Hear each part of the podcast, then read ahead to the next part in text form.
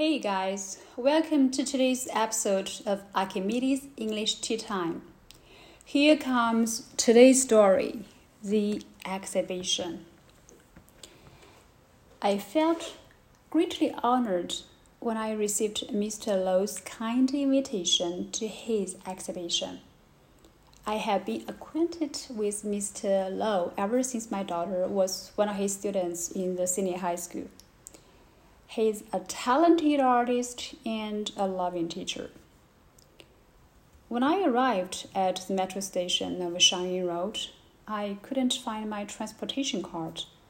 For the first time in my life, I managed to enter the station by swiping the QR code on the mini program named Ban. At that moment, I was really proud of myself for having solved the problem wisely.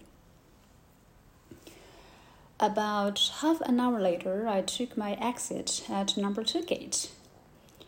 I walked down the Huayuan Road until I crossed the traffic light, but I couldn't find the address, which is number 128 Huayuan Road. After checking the Gaode Navigator, I went back a little bit and turned right. To my surprise, the exhibition venue is located on Jingxiang Road while it was registered at Huayuan Road. It was an artistic looking community. When I went inside, the opening ceremony had already begun. Mr. Lou was introducing the sponsor of this exhibition, Mr. Wang, who loved photography, traveled widely, and had been living in Spain for many years. Then the speech came to an end. A bottle of Spanish champagne was opened, and a sliced sausage and fruits were served. I took a glass of champagne and congratulated Mr. Lou on the success of his exhibition. Then I strolled around to appreciate each painting, oil painting. There were paintings of objects, portraits, and uh, landscapes. This art is all Greek to me. I was standing in front of a painting of a water town that looked like a Wuzhen for a long time, wondering why the buildings in the painting all seems to be tilting eastward. A young lady was standing next to me, so I struck a conversation about my passport. She smiled and began to explain how an impression that the buildings were tilting was created when pedestrians were walking by. By retaining that feature, viewers may shape a sense that the buildings were dynamic rather than still. So, here is the topic for today's discussion. Can you guess what happened after the conversation between me and the young lady? Here is a hint. What you can learn from a story is that it would be wonderful if you can find some interesting people to do something interesting together. 这是中文的意思啊。当我收到那个娄老师的友友情邀请去参加他的画展的时候，我感到无比荣幸。自从女儿在高中成为娄老师的学生，我们就结识了。他是一位才华出色的艺术家和一位关爱学生的老师。那当我到达祥云路的地铁站的时候呢，我找不到了我的交通卡，所以平生第一次，我通过刷随身办小程序的乘车二维码设法进入了车站。那一刻，我真的为自己明智的解决了这个问题而感到自豪。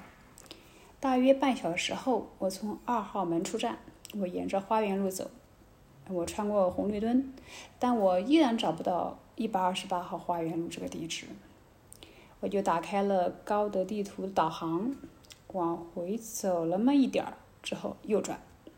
令我吃惊的是，这个画展的场地实际上是位于锦祥路，虽然门牌号是在花园路上，是看起来很文艺的一个社区。我进去的时候，开幕式已经开始了。娄先生介绍了这次展览的赞助商王先生，他热爱摄影。网游世界，在西班牙也生活了很多年。讲话结束的时候呢，打开了一瓶西班牙香槟，并提供切好的香肠和水果，呃，给来宾品尝。我端起了一杯香槟去祝贺娄先生、娄老师的画展成功，然后我就漫步四周的去欣赏每幅油画，有静物、肖像和风景画。由于对于艺术一窍不通，我站在一幅看似乌镇的水乡的画前，琢磨为什么画中的建筑似乎都在向东倾斜。一位年轻的女士站在我旁边，所以我就向她咨询我的困惑。她微笑着开始解释：当行人走过的时候，那么周遭的建筑物是给人们留下这样一种倾斜的印象。通过保留这种特质，观众可能会感受到这个建筑物的动感，而不是静态。所以今天的话题呢，是属于故事接龙。你能否猜出我和那位年轻女士谈话之后又发生了什么？我们之间发生了什么吗？这里有一个提示，你可以从这个故事中学到的是：如果你能找到一些有趣的人，一起做一些有趣的事情，那将会是人生一大乐事。在中秋佳节前夕这么一个特殊的时刻，我祝愿家人、朋友和所有人。明月千里寄祝福，阖家欢乐庆中秋。